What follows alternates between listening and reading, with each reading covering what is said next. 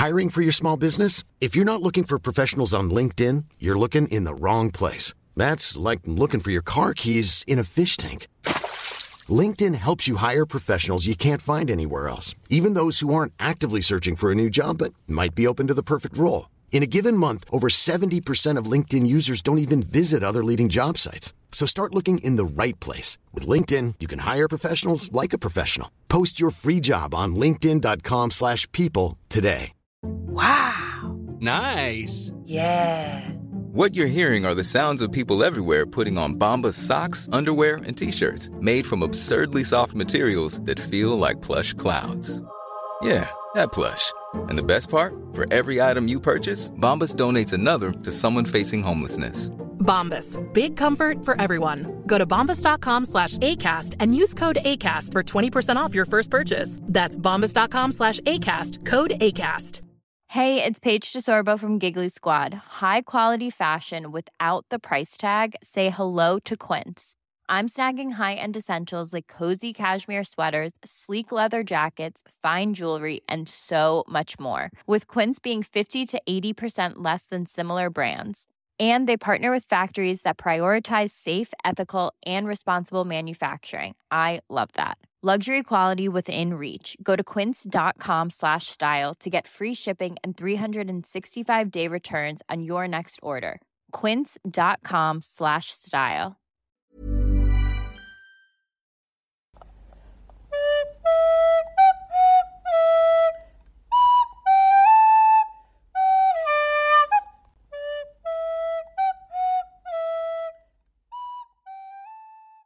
Hi und herzlich, zu, herzlich zurück. Herzlich willkommen zurück zu unserem Podcast Auf ein Butterbier. Ich bin Nadine. Und ich bin Stefan. Moin, moin. Moin, moin. Und ich habe das gerade schon vor der Aufnahme gesagt. Wir sind jetzt bei dem besten Quidditch-Kapitel, was es bisher so gab. Ja, das war jetzt auch nicht so sonderlich schwierig. Die bisherigen Kapitel waren ja wirklich nicht so toll. Aber ich muss auch sagen, dieses Kapitel hat irgendwie hat mir ganz gut gefallen, doch. Ich war ein bisschen überrascht, wie gut es mir dann doch im Endeffekt gefallen hat.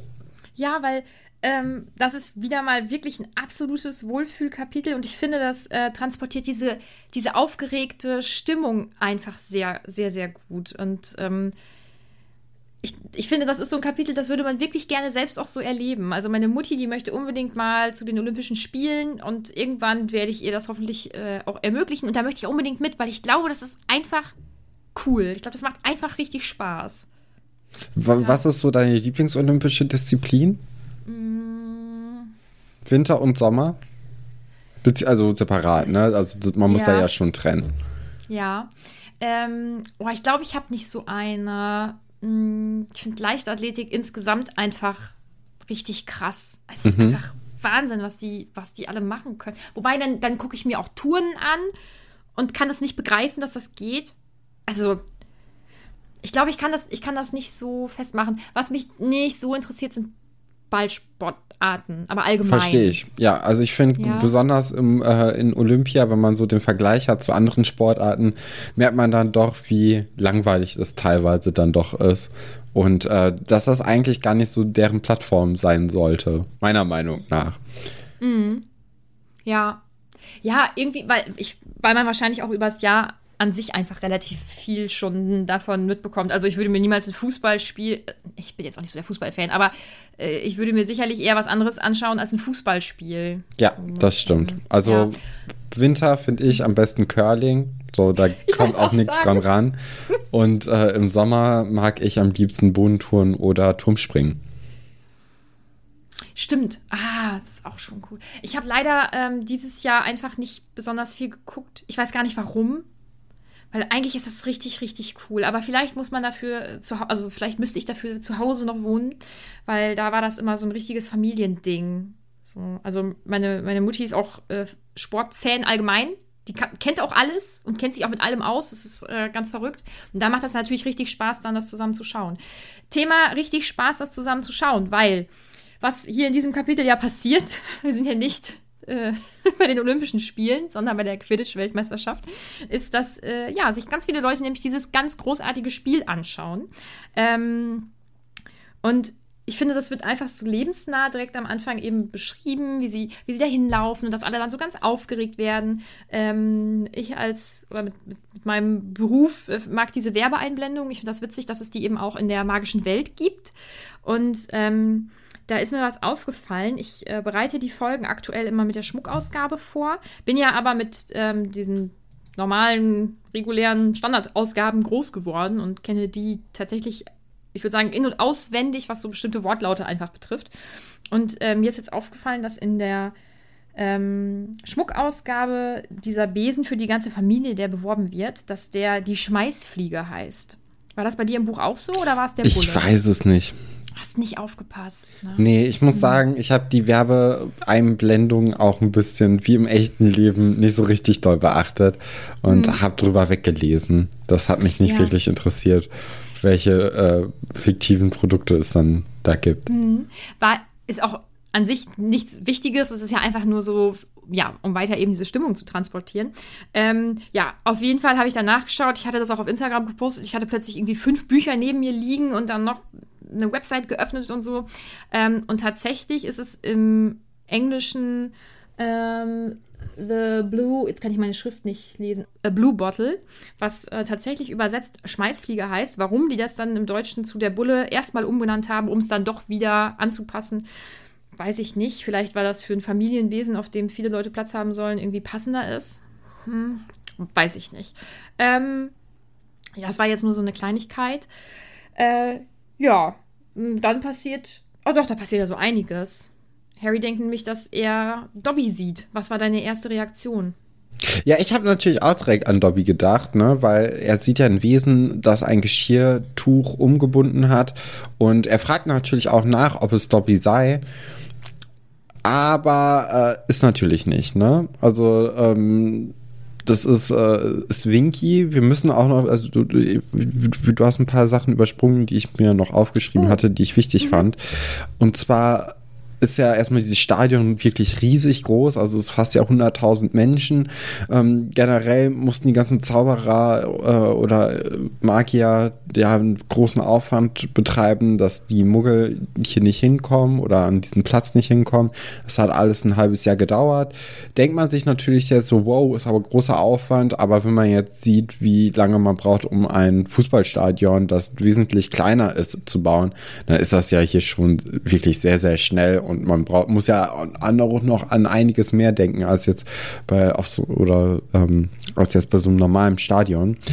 Und die Weasley Reisegesellschaft, die kommt dann ja auf ihren Plätzen an und das ist halt die Ehrenlounge, ne? Oder die Ehrenloge.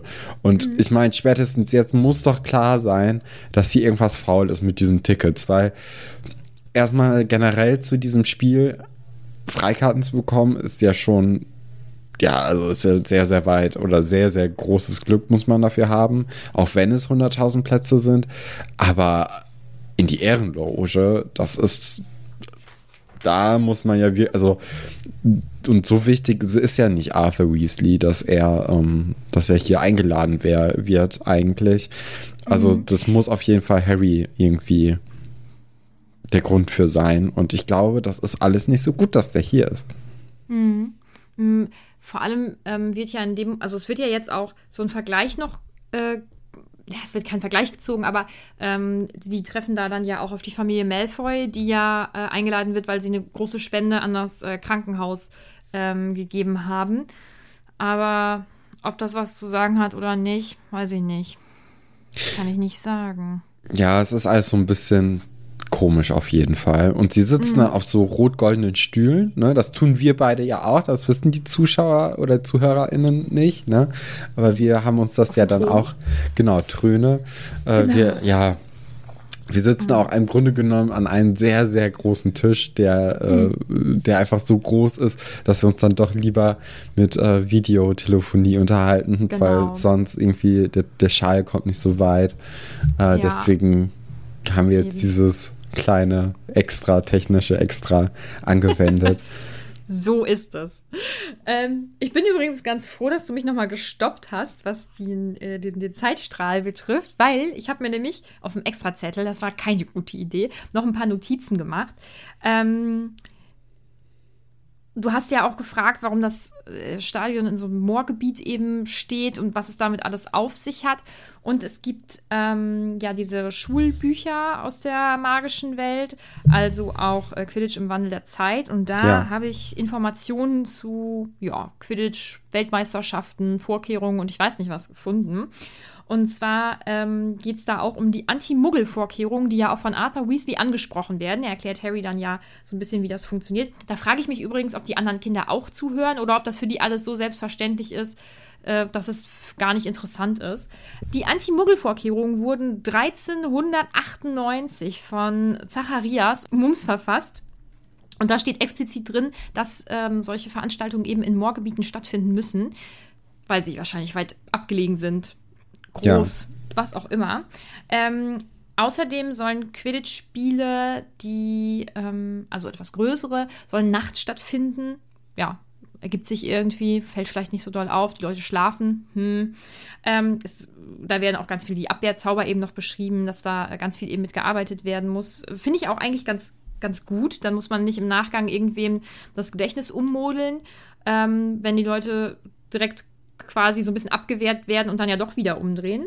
Ähm, und äh, ach, dann gibt es noch so Randnotizen. Das Buch ist echt süß. Äh, deswegen ähm, der Quidditch-Spiele sowieso ähm, überwiegend Hexen eben, wenn sie von den Muggeln äh, wiedergegeben werden, dass sie eben auf Besen fliegen. Das hat was mit Quidditch zu tun. Das hat den Ursprung dort, ist ja klar.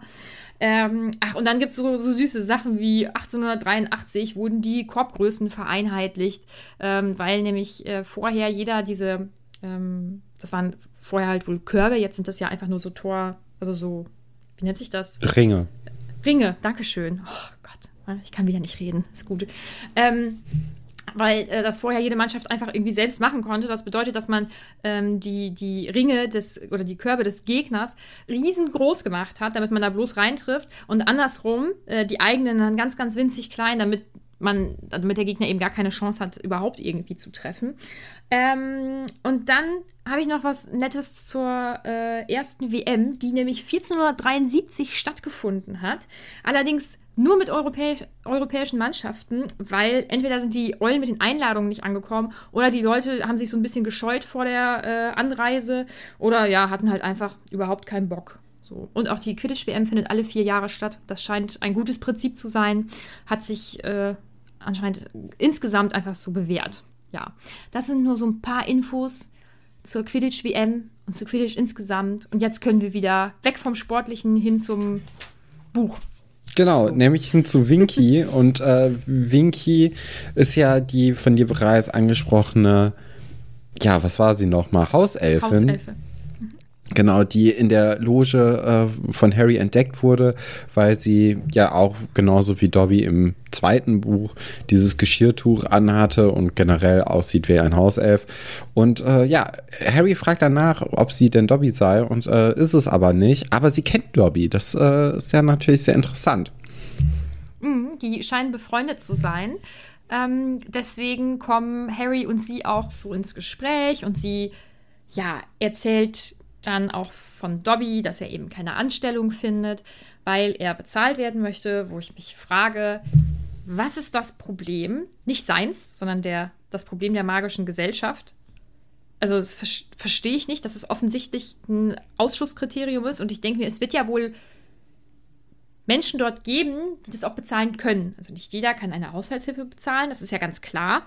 Das verstehe ich nicht. Aber ähm, auf das Thema würde ich irgendwann später auch noch mal gerne eingehen. Ähm, das ist, glaube ich, sehr weitreichend. Mhm. Ja, ist auf jeden Fall irgendwie, ist einfach. Ich finde es ein bisschen bedrückend, was sie so erzählt und dass sie sich. Ähm, ja, und ja. Dass, dass sie ja auch ihren eigenen Wert so ein bisschen davon eben ähm, ausmacht, dass sie nicht bezahlt werden möchte und dass sie sich da auch hinsetzt, obwohl sie Höhenangst hat. Ähm, ja, das ist so ein bisschen der kleine Downer in dem Kapitel. Ja, ich finde, das ist eigentlich so das Interessanteste an diesem Kapitel, ehrlich gesagt, weil man, man merkt ja hier schon, dass einfach Winky in diesem System sehr gefangen ist und mhm. dieses System auch vielleicht anzweifelt, aber vor also auf keinen Fall vor anderen Leuten anzweifelt. Also sie sie hält es hier alles sehr aufrecht und verteidigt es ja auch und das tut irgendwie einem so so leid und so weh, weil man sieht ja mhm. jetzt hier oder sie erzählt ja jetzt von Dobby, der ganz anders ist, der ja aus diesem System ausgebrochen ist, dank Harry auch. Und dass er jetzt so dadurch seinen eigenen Wert auch erkannt hat und auch äh, ja zumindest bezahlt werden möchte für die Arbeit. Er möchte ja weiter arbeiten, er möchte ja weiter irgendwie was tun. Ähm, nur halt eben mit einem Lohn. Und Harry findet mhm. das auch gut. Also er er denkt auch, okay, so Hauselfen sollen natürlich auch Spaß haben dürfen. Und Winky ist, ist halt überhaupt nicht, also sie ist, sie ist nicht so weit oder sie ähm, ja, äh, sie ist einfach da drin gefangen und das, das tut einem richtig weh und ich hoffe irgendwie, dass sich das noch alles ändert und dass, äh, dass vielleicht kein Hauselfe mehr äh, ja, als, als Sklave gehalten werden muss, sondern dass sie vielleicht alle frei sein können. Das wäre schön. Vielleicht ja. kommt es ja zur Revolution. Das wäre wirklich cool. Naja, mal schauen. ähm, ja, wie geht's dann weiter? Äh, ach, Percy hat wieder so seinen Percy-Moment, er strengt sich an und verbeugt sich dann, seine Brille geht kaputt, hahaha, ha, ha, ist alles ganz witzig. Ähm, ja, und dann kommen die Malfoys. Ähm, und das ist natürlich insgesamt ein super unangenehmer Moment. Es wäre schon unangenehm, wenn sich Arthur und äh, Jetzt muss ich überlegen, ich soll nicht mehr Lucius sagen. Ich glaube, ich soll Lu Lucius sagen. Lucius kann ich schon gar nicht mehr. Also, je mehr Gedanken ich mir mache, desto schlechter wird es. Und das werdet ihr bei den Maskottchen noch merken. In meinem Kopf sage ich auch übrigens Backmann und nicht Backman. Also nur, dass ihr Bescheid wisst. Ähm, Mr. Malfoy und Arthur haben sich ja im zweiten äh, Buch geprügelt. Ähm, ist irgendwie dann schon unangenehm, na? Ne? wenn das so ungeklärt dann zwischen einem steht und man aufeinander trifft und offensichtlich die eine Person auch überhaupt gar kein Problem damit hat, immer noch naserümpfend auf einen ähm, herunterzuschauen und auch Bemerkungen zu machen vor den Kindern. Schwierig. Ja, okay, also so ist ja Lucius, so kennen wir Lucius und genau. so, so hassen wir ihn auch ein bisschen. Äh, da, damit muss man ja rechnen. Ne?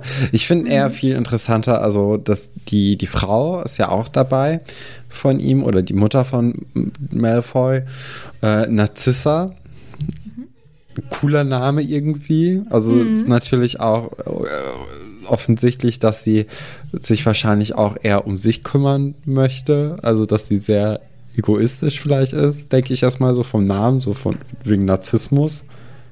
Würde ich jetzt mal vermuten, weil mhm. du hast ja schon oft erzählt, dass die Namen irgendeine Bedeutung, also die Bedeutung der Name oft in dem Buch auch eine Bedeutung haben. Ja. Ich glaube. Mh, mm, ja, äh, kann sein, dass ich da noch mal irgendwas zu raussuche. Ja, aber machen wir mal weiter. Sorry. Ja, dann ist auch der bulgarische Minister vor Ort. Der trägt einen schwarzen Samtumhang, was ich sehr cool finde. Ich finde Samt generell einen coolen Stoff. Voll. Und äh, hätte auch gerne mehr Samtklamotten irgendwie. Aber ja, also das, äh, das, das gefällt mir ganz gut. Und äh, der wird halt von Fatsch herumgeführt und es gibt halt diese Sprachbarriere, weil Fatsch äh, ja natürlich auf Englisch irgendwie so ein bisschen ihm erzählen möchte, was hier passiert. Er kann selbst kein Bulgarisch. Der bulgarische Ministerpräsident kann anscheinend kein Englisch verstehen oder sprechen. Und dann ist es so ein bisschen, ja, sowas mit Händen und Füßen und dann wird auch sich gegenseitig vorgestellt, wer alles in der Ehrenloge sitzt und dann eben auch Harry Potter, der halt auch vom Ministerpräsidenten erkannt wird anhand seiner Narbe. Mhm, genau. Ähm, ja, und dann geht's ja schon fast los. Ähm, Ludo, ja, begrüßt die Leute sehr, sehr laut offensichtlich. Äh, die Mannschaften werden vorgestellt bzw. fliegen ein. Ähm, und dann kommen ja schon diese Mannschaftsmaskottchen. Ne? Und auch da sollte ich mal Wähler sagen, dann tut es mir leid. Es ist in meinem Kopf so, diese ganzen oder viele meiner kindlichen Aussprachen, weil ich ja nun mal da vielleicht noch nicht so gut Englisch gesprochen habe oder ganz am Anfang auch gar nicht, kriege ich nicht raus. Deswegen Ja, aber das, äh, das äh, ist, denke ich mal, bei den meisten Leuten auch so, die das als Kind ja. gelesen haben, dass die dann irgendwie in ihren alten, äh, alten Aussprachen gefangen sind. Mhm. Ich denke, ja. da, da darfst du nicht so hart zu dir sein. Das versteht ja auch jeder. Ja, okay. Aber eigentlich ist es halt Vila. Also beziehungsweise, ich habe extra beim Discord rumgefragt, wie die Leute die Maskottchen aussprechen, weil ich mich wieder völlig verunsichert habe. Und ähm, das sind spannende Geschöpfe. Sie sind halb menschlich, wie man sich schon so ein bisschen denken kann. Mm, und ich finde, die haben halt so einen krassen Cheerleader-Charakter, weil es sind schöne Frauen, die zu einem Sportereignis mitgebracht werden. So. Mm. Und dann passiert ja was. Also sie fangen ja an zu tanzen und zu singen. Ich glaube nur zu tanzen. Ne? Ich glaube halt auch singen. Singen und tanzen, singen. ja. Ja, und sind dann halt wirklich wunderschön. Und ähm, die ähm, Männer im Publikum, ja, drehen durch, sozusagen. Und da kann man Parallelen ziehen. Und ich äh, glaube auch, dass einige, wenn ich das richtig auf dem Schirm habe, einige der Fragen, die auf Instagram kamen, dass die da so drauf ähm, hinaus wollen, ähm, dass. Auf, ja, auf, auf die Sirenen von Homers Odyssee, ne? Mm, ja, äh, da, es geht jetzt eher um, um was Gesellschaftliches, ah, okay. sage ich mal. Okay. Also, da ist eine schöne Frau und äh, da, da, verlieren Männer halt einfach die Kontrolle. Also es gibt da gibt es ja leider ganz, ganz viele, hm, die solche Ansichten vertreten. Hm, und deswegen könnte man diese Stelle im Buch kritisch sehen. Ich bin nicht tief genug im Thema. Ich sage jetzt nur das, was mir beim Lesen so in den Kopf geschossen ist. Ähm, ich habe jetzt in diesem speziellen Fall das Gefühl, dass das aufs Korn genommen wird, weil ja die Männer halt, das wirkt halt schon albern. Also sie werden ja so ein bisschen veralbert damit. Hm.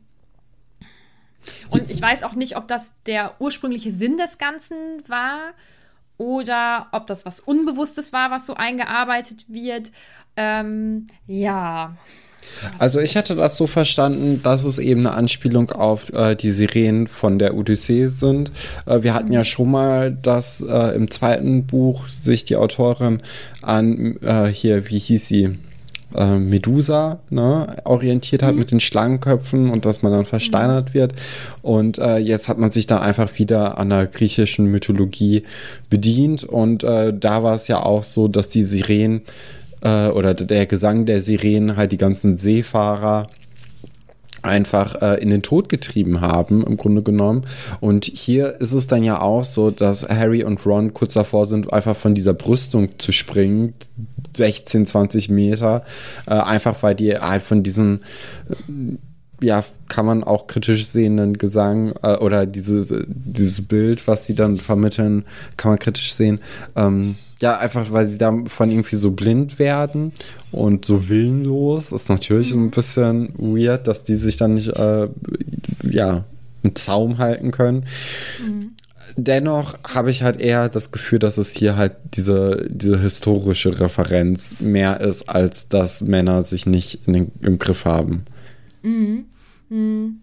Ja, ich kann es nicht, ich kann es nicht sagen, so oder so ist halt die Frage, wenn man das als Kind liest, ob das irgendeinen Einfluss hat, höchstwahrscheinlich, weil viele Sachen, die man nur als Kind erlebt, einen großen Einfluss haben. Aber ähm, ich hatte auch äh, nach Diskussionen da geschaut, weil äh, ich lese mir gerne Diskussionen durch und äh, schaue dann, welche Argumente mir besser gefallen. Nein, aber durch Diskussionen lernt man ja nun mal dazu. Mm, und ich bin mir da echt ganz unschlüssig. Äh, falls ihr dazu eine Meinung habt, dann ähm, könnt ihr uns die gerne, ja, vielleicht unter dem nächsten, also unter dem Instagram-Post der Folge oder so mal kundtun. Ähm, Finde ich ja wohl ganz spannend, weil da bin ich unschlüssig, ja, muss ich sagen. Ähm, dann geht's weiter. Und zwar mit anderen Maskottchen. Die nämlich heißen Die Stefan? musst du mir noch mal ganz genau erklären, alles, äh, auch was die machen. Ich, also es war irgendwie verwirrend für mich. Es mhm. kommt dann ja dieser, dieses Feuer, also so ein Komet irgendwie. Und das sind die, glaube ich, die so gemeinsam reinfliegen. Pff, Ach so, ja, und äh, dann kommt ein Feuerwerk und der Komet wird zu einem Kleeblatt und dann kommen die, die wie heißen die nochmal? Ja, genau. Du hast dir doch die Aussprache. Ich, ich, ich habe nicht ja. mal das Wort hier. Es tut mir leid. Leprechaun. Leprechauns, okay. Ja, aber Unter Vorbehalt. genau. Ja, das sind so kleine, ja, wie so kleine Kobolde. Mhm. Und natürlich habe ich mich auch dazu schlau gelesen. Und zwar in Fantastische Tierwesen und wo sie zu finden sind. Da sind sie nämlich äh, auch. Ja, das war eins der Bücher, was ich mir dann rausgeholt habe. Ähm, das sind ja, also da stand, die werden so bis zu 15 Zentimeter groß und die sind so grün gefärbt quasi. Also sind ja wie so kleine, wie so kleine fliegende Kobolde so ein bisschen. Ähm, die können sprechen. Hm, die leben eigentlich viel in Wäldern und sind schon relativ boshaft, äh, haben aber zumindest nachweislich, also ist nicht bekannt, noch nie irgendwie jemandem so richtig was Schlimmes getan, also auch kein Muggel. Ähm, sie haben aber, es gibt ja diese Abstufungen in dem Buch, wie gefährlich diese ja. Lebewesen eben sind. Und das ist dann Stufe 3 oder 3x oder wie auch immer man das dann nennt. Und da steht, gefährlich verlangt Fachwissen, Umgang nur entsprechend ausgebildeten Zauberern gestattet. Mm, ja, also die haben da etwas gefährliche Lebewesen mit reingebracht. In, offensichtlich sind ja beide Seiten da schon in der Lage, äh, gefährlich zu sein. Äh, Finde ich sehr spannend. Führt ja auch zu was sehr Spannendem dann letztendlich im weiteren Verlauf. Ähm, ja, und die fliegen dann da rum und verschütten Gold und machen halt gute Laune irgendwie. Also das scheinen irgendwie ganz witzige äh, Lebewesen zu sein. Finde ich auch ganz gut. Mm. Oh, Thema ganz gut. Äh, möchtest du das ein sehr schönes Bild aus der Schmuckausgabe sehen? Ja, gerne. Ah, warte mal. Jetzt muss ich mal eben entscheiden, ob ich das zeige. Ja, das glaube ich, finde ich, find ich eigentlich ganz cool. Das ist eine Schwarz-Weiß-Zeichnung von der ähm, Ehrenloge. Mhm. Und man sieht da die einzelnen Figuren, also man sieht auch die Familie Malfoy. Ja, das finde ich ziemlich cool. Das ist wieder so sehr detailreich, finde ich. Also, ich gucke mal so doof da oben drüber, ob du auch wirklich alles sehen kannst. Das sieht immer ein bisschen dusselig aus, glaube ich. Ja, also das werde ich euch zeigen, wenn ich dran denke. Erinnert mich dran, ihr Lieben. Bitte. Äh, ich muss auch noch von der ähm, vorherigen Folge. Wir haben heute erst Dienstag. Das mache ich gleich, bestimmt, wenn ich dran denke. Muss ich noch was zeigen. Ja, äh, das sind dann so die Maskottchen, die da für ganz viel Wirbel sorgen und sehr, sehr unterschiedlich eben ausgerichtet sind. Mm, was ich dann ziemlich cool finde, sind die Omnigläser, die da äh, zum Einsatz kommen. Das finde ich krass. Ich glaube, wenn ich mir was in die Muggelwelt wünschen würde, dann wäre es vielleicht sowas. Andererseits erinnert mich das so ein ganz bisschen an eine der Black Mirror-Folgen, ähm, wo die Leute sich an alles, ähm, also wo sie Erinnerungen wieder abspielen können. Und dann verliert sich äh, ein betrogener Familienvater so doll in seinen Erinnerungen und kommt in seinem Leben gar nicht mehr so klar. Ja, das habe ich ein bisschen dran erinnert. Vielleicht wäre es doch nicht so eine gute Idee. Aber an sich in dem Buch finde ich die richtig, richtig krass cool. Mhm. Ja, Harry auch, weil er guckt das ganze Spiel eigentlich nur dadurch und ja. verpasst dann dadurch halt das, was in der realen Zeit halt äh, abgeht und somit auch die ersten Tore. Äh, generell, also das Spiel, ich weiß nicht, wie wir jetzt darüber reden möchten, aber es macht ja jetzt keinen Sinn, irgendwie den, den Punktestand durchzugehen die ganze Zeit. Es, ich, es ist interessant, dass, äh, dass, dass Krumm und Lynch äh, die beiden Sucher sind und ähm, das Chrom auch nach dem, äh, nach dem Schnatz zumindest antäuscht und äh, dann im Sturzflug, wie wir das ja auch noch von Harry Potter aus dem zweiten oder aus dem dritten, ich glaube zweiten Teil kennen, nee, dritter Teil, glaube ich, äh, zu Boden rast und dann im letzten Moment nochmal abbremst und damit halt den, den Sturz von Lynch verursacht, um dann in aller Seelenruhe oben nach dem Schnatz zu suchen, während Lynch halt medikamentös behandelt wird. Das macht er dann noch einmal, also er fällt da, oder Lynch fällt da wieder drauf rein. Also Krumm ist hier ein sehr gewiefter Spieler. Trotzdem hat natürlich seine bulgarische Mannschaft ein bisschen das Nachsehen gegenüber den Iren, die einfach nicht diesen einen grandiosen Spieler haben in Krumm, sondern sondern diese ja, gute, ausgeglichene Mannschaft. Und äh, so geht es halt auch, dass die Iren eigentlich dann doch relativ schnell davon ziehen, Punkte technisch. Ja, und es wird halt beschrieben als ein unglaublich schnelles Spiel. Ähm, ich wette, das macht richtig Spaß zu gucken. Ähm, Was sicherlich aber auch Spaß macht, ist das, was eben unten auf dem Feld passiert. Also, dass die Vilas tanzen und der Schiri ähm, sich dann da so ein bisschen aufspielt, dass er die dann vom Feld schmeißen möchte, sich dann da die bulgarische Mannschaft aufregt, die äh, Leprechauns. dran gedacht, yes! Ähm, dass die sich dann da so drüber lustig machen. Also es ist auch unten sehr, sehr wild. Äh, und ich, ich denke ja immer, das ist ja eigentlich das Spannende. Also das interessiert mich, wenn ich das lese, auch deutlich mehr als das, was da oben passiert. Auch wenn wir über den Falkenkopf-Angriff lernen, der sehr anscheinend sehr einschüchternd wirken soll. Die Poskov-Täuschung, das habe ich ganz schlecht ausgesprochen. Äh, und den Wronski-Bluff.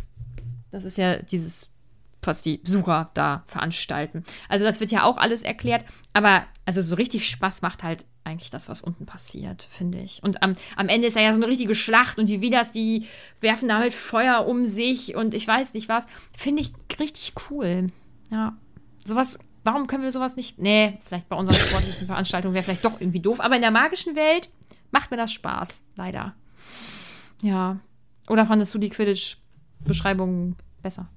Nee, tatsächlich nicht. Äh, also wie gesagt, mein, mein Fokus war eher auf den Hauselfen-Part äh, aufgelegt und äh, dann so ein bisschen das Quidditch-Spiel äh, hinten her und dazwischen war halt dann das, was so alles um das Quidditch-Spiel herum passiert.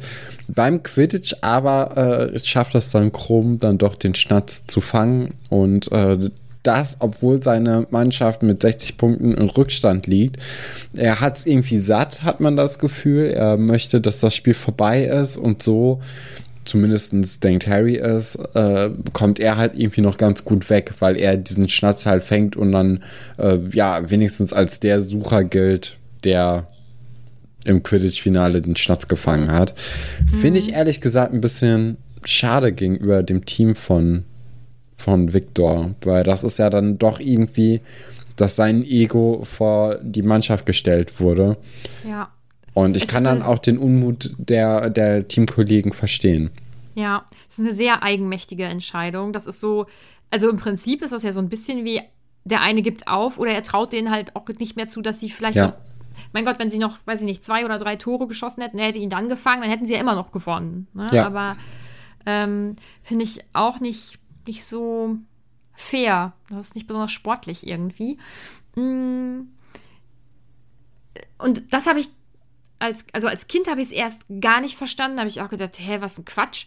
Ähm, dann habe ich später irgendwann gedacht, ach ja, aber sie hätten es wahrscheinlich wirklich nicht geschafft. Und ich wäre auch, ich wäre überhaupt gar keine gute Mannschaftssportlerin. Ich habe das auch gemerkt, wenn ich beim Handball zugeschaut habe. Ab einem gewissen Punkt ist das meiner Meinung nach offensichtlich. Da also, was soll man da machen?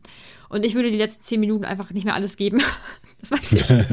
Deswegen, also für mich wäre das nichts. Weil ich würde denken, ja, als ob ich jetzt hier noch zehn Tore werfe innerhalb von zehn Minuten. Obwohl, okay, beim Handball wäre das vielleicht noch möglich. Aber, also da wäre ich, da wäre ich nicht so drin. Deswegen würde ich auch sowas nicht machen. Ähm, aber jetzt als Erwachsene denke ich, wie das ist schon eine echt komische Entscheidung. Ja, ich glaube, man muss ihm dann hier auch noch zugute halten, dass er halt wirklich erst 18 ist und dann ja. vielleicht einfach noch nicht so richtig kapiert hat, um was es bei diesem Spiel geht. Er hat halt ein großes Talent, aber er sieht halt noch nicht, wie er sein Talent im Sinne der gesamten Mannschaft nutzen kann. Ach, das ist auch so eine typische Phrase, ne? Das, ah, ja, wir sind richtig wie, wie so Fans, die zu Hause vorm Fernseher sitzen und sagen, oh ja, warum hat er nicht Dings Y gemacht? ja, aber denkt, so ist es ja, ne? Also irgendwie, er, hat, er hat das Spiel noch nicht so richtig verstanden, hat man das Gefühl. Und äh, ja, Hermine findet ihn dann auch so ein bisschen tapfer dafür, dass er das getan hat. Ich, oh, vielleicht ist Hermine jetzt so ein bisschen verknallt in ihn oder so. Oder ich hatte kurz das Gefühl, aber ich denke mal, das wird sich dann eh verlaufen, weil oder oder Viktor Krumm wird irgendwann noch mal ich meine, sein Name wurde ja wirklich oft erwähnt. Vielleicht kommt er noch mal vor und äh, dann, dann, startet da irgendwie äh, was von Hermines Seite aus. Aber vielleicht war es jetzt auch einfach nur, dass er weil, weil Victor ja wirklich zerbeult auch aussieht. Er wurde ja auch einmal dann ordentlich getroffen. Vielleicht hatte sie dann auch einfach nur so ein bisschen Mitleid mit ihm, weil er so verbeult halt aussieht. Mhm. Also zuzutrauen wäre es ihr, ne? weil sie irgendwie ich weiß nicht, ich glaube, sie ist auch so ein Mensch, der mitleidet. Also diese Figur ja. in dem Buch wirkt wie eine Figur, die mitleidet. So. Ja, ja. mm, ähm, ja, das. Ähm, ach so, dann, dann kommt eben noch raus, dass der bulgarische Minister wohl Englisch spricht, dass er es aber lustig fand, dass Fatsch sich dann da so ein bisschen zum Affen gemacht hat.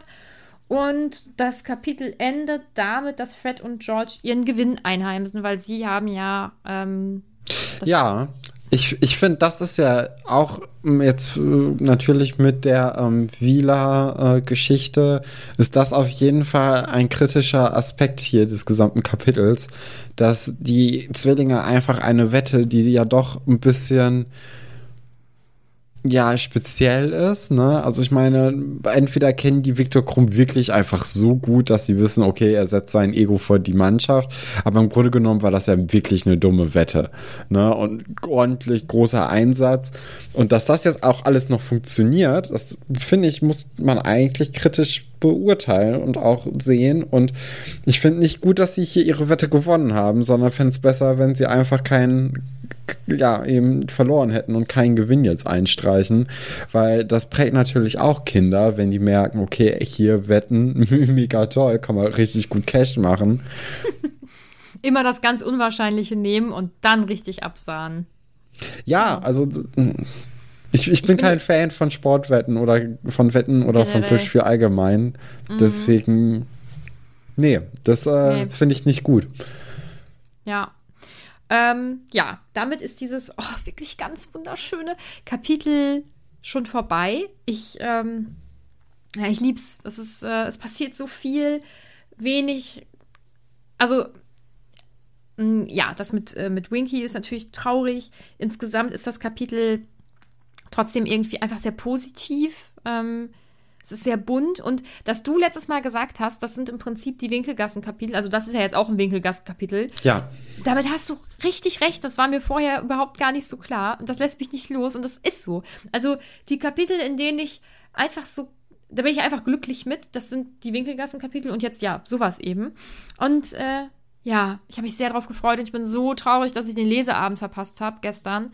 Ähm, eigentlich wäre ich ja sogar dran gewesen, aber ich glaube, dass ähm, Julia und Kira das, also ich glaube, die haben das wirklich unglaublich gut gemacht. Also es wurde zumindest sehr viel gelobt. Ich weiß nicht, ob noch jemand involviert war, aber ich glaube, es war ein richtiges Hörspiel. Also mit unterschiedlichen Stimmen und so. Ach, Kacke. Könnt ihr das nochmal machen, nur für mich? das wäre nett. Ähm, das war ein Spaß. Gottes Willen. Äh, ja, sollen wir. Achso, nee, warte mal. Erstmal kommen ja noch die Anmerkungen. So, und da muss ich mal eben ein bisschen suchen, weil das schon vorgestern war, dass ich gefragt habe. Und Instagram möchte das natürlich nicht, dass ich das jetzt noch ganz einfach sehen kann. So, Momento.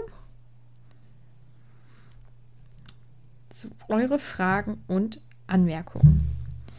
Ähm, oh, Niffer möchte wissen, gibt es äh, ein Bild der Wieler in der Schmuckausgabe? Leider nicht. Das wäre wahrscheinlich ziemlich cool gewesen.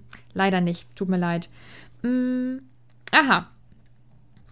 Und jetzt kommen wir direkt wieder auf die Vilas zu sprechen, weil, okay, es ist tatsächlich äh, mehrfach hier. Was denkt ihr über die Vilas? Böse Männer, die sich nicht unter Kontrolle haben? Sehr stereotyp. Tatsächlich, ja. Ja. Wahrscheinlich schon. Naja, aber da könnt ihr ja vielleicht äh, wirklich unter unserem Instagram-Post ähm, diskutieren. Andererseits ähm, hat man natürlich auch bei Arthur gesehen, dass er das alles so ein bisschen müde belächelt hat, wie die, mhm. äh, die Jungen darauf reagieren.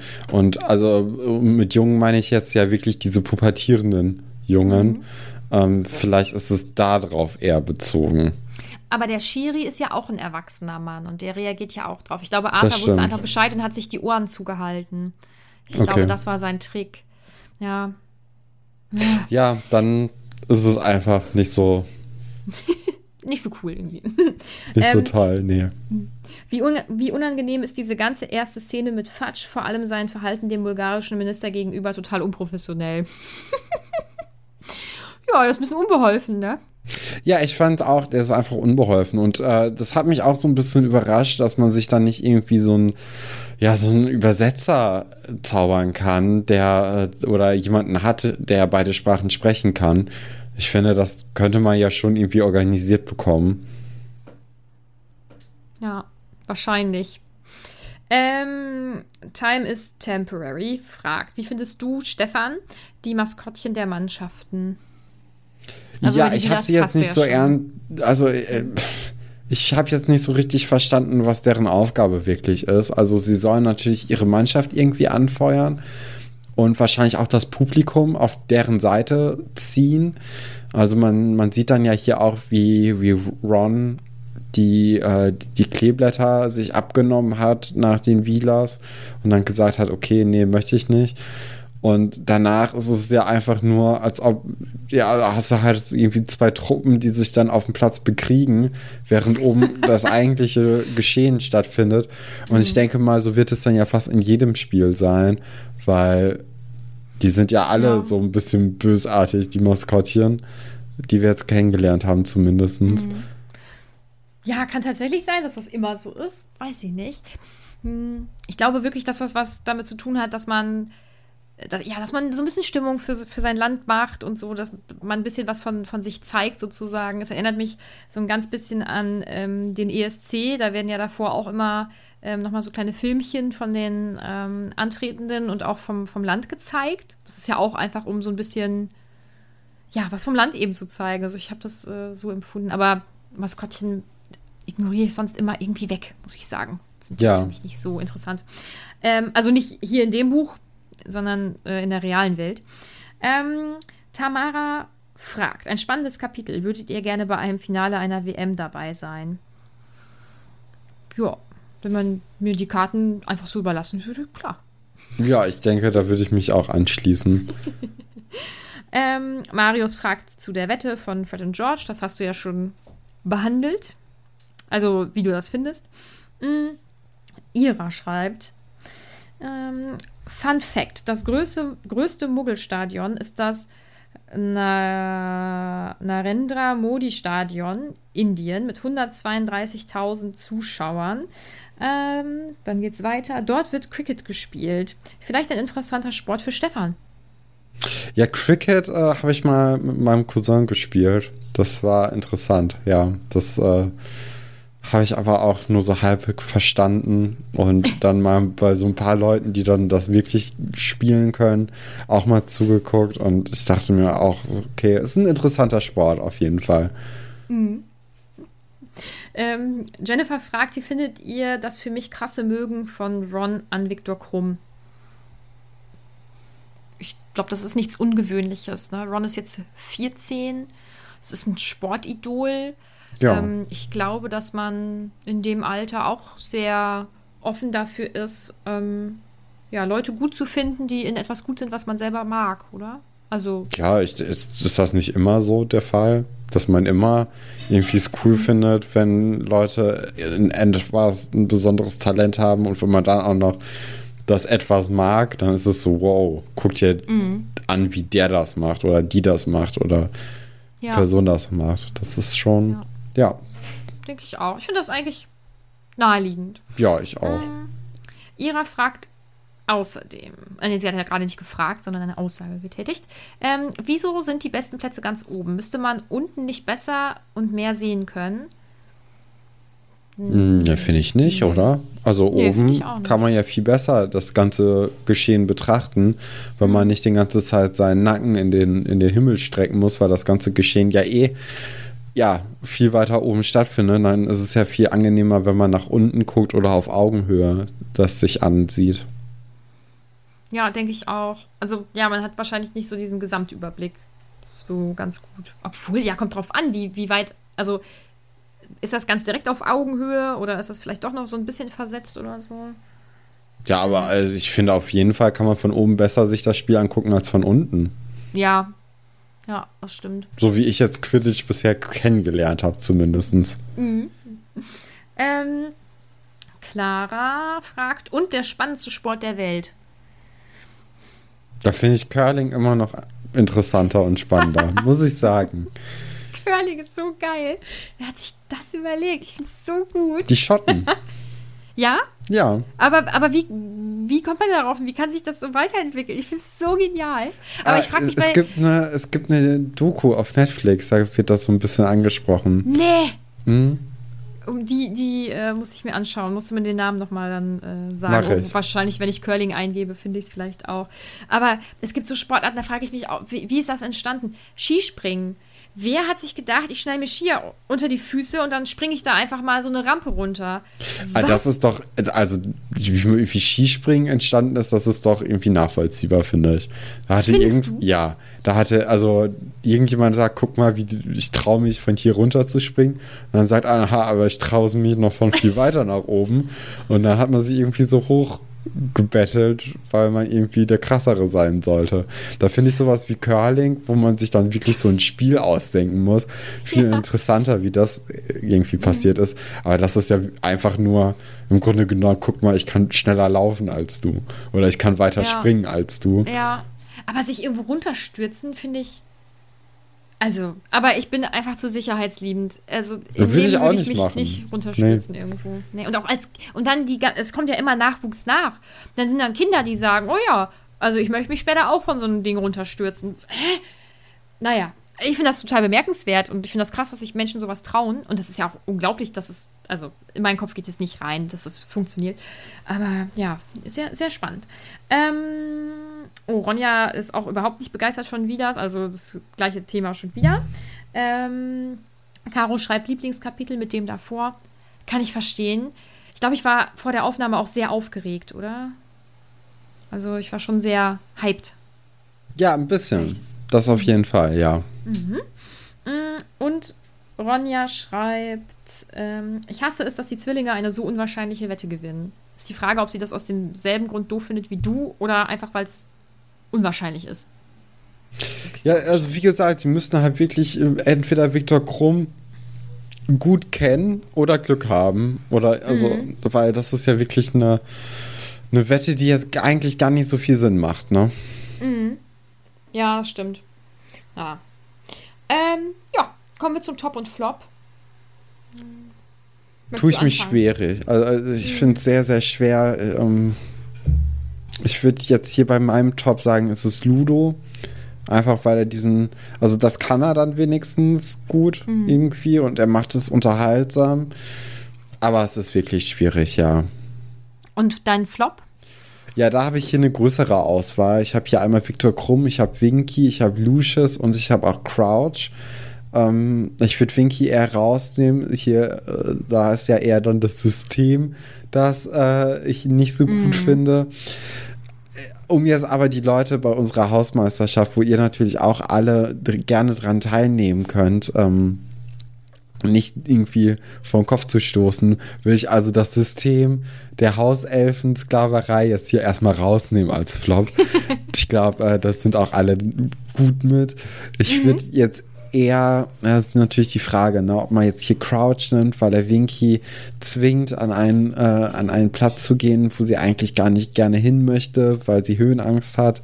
Ob man jetzt Lucius nimmt, der natürlich dann auch wieder die ja, die, die Krallen ausfällt gegenüber Arthur und auch irgendwie zeigen muss, dass er Geld hat und dass die, die Weasleys halt äh, arm sind. Oder ob man jetzt hier Victor Krumm nimmt, der einfach, ja, das Spiel torpediert. Ich, ich würde wahrscheinlich mit Lucius gehen, ja. Mhm.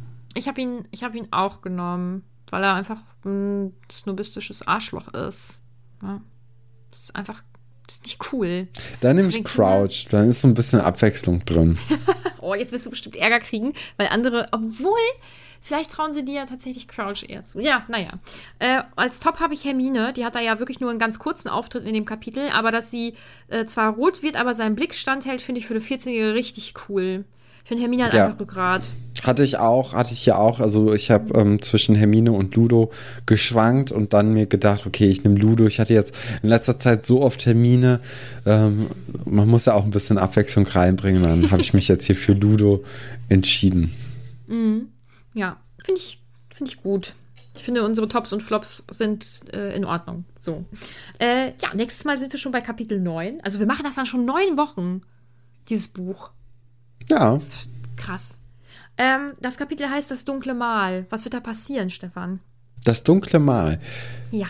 Ja, also man, das ist natürlich die Frage, ich weiß jetzt nicht mehr, wie es geschrieben wird, aber entweder ist es mal wie Essen oder ist es mal wie, äh, wie die Narbe von Harry Potter, die ja. als Mal. Äh, Zweites. Mhm. Okay, ja, äh, das dunkle Mal, ja, irgendein Mal, also irgend.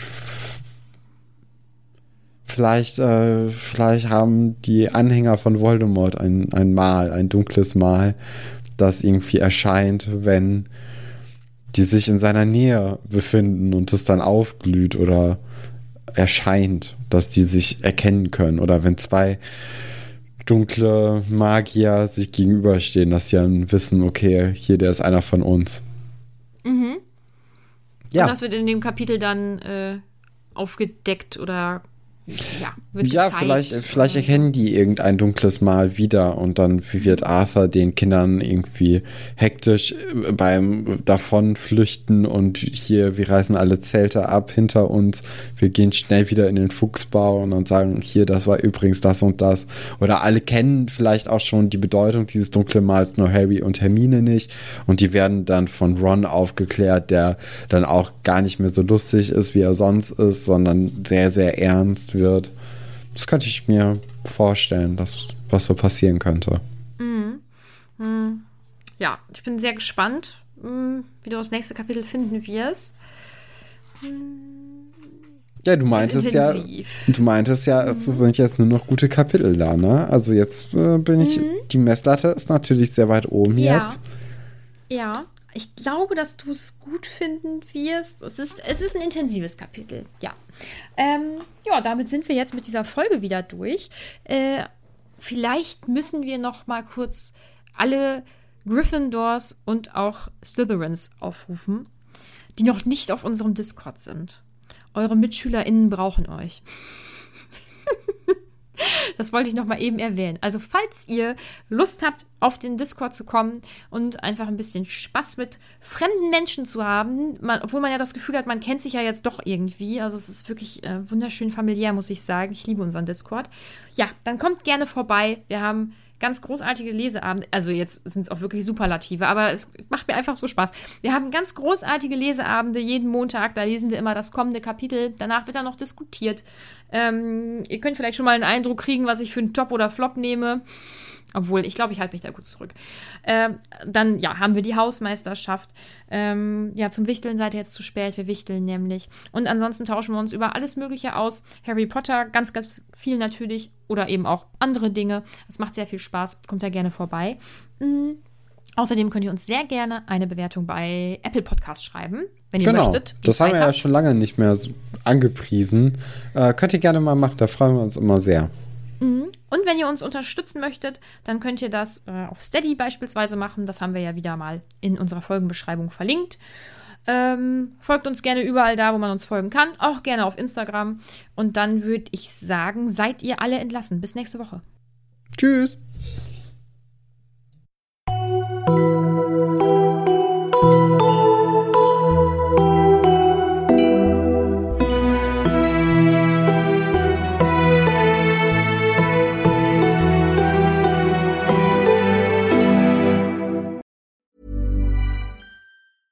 Planning for your next trip?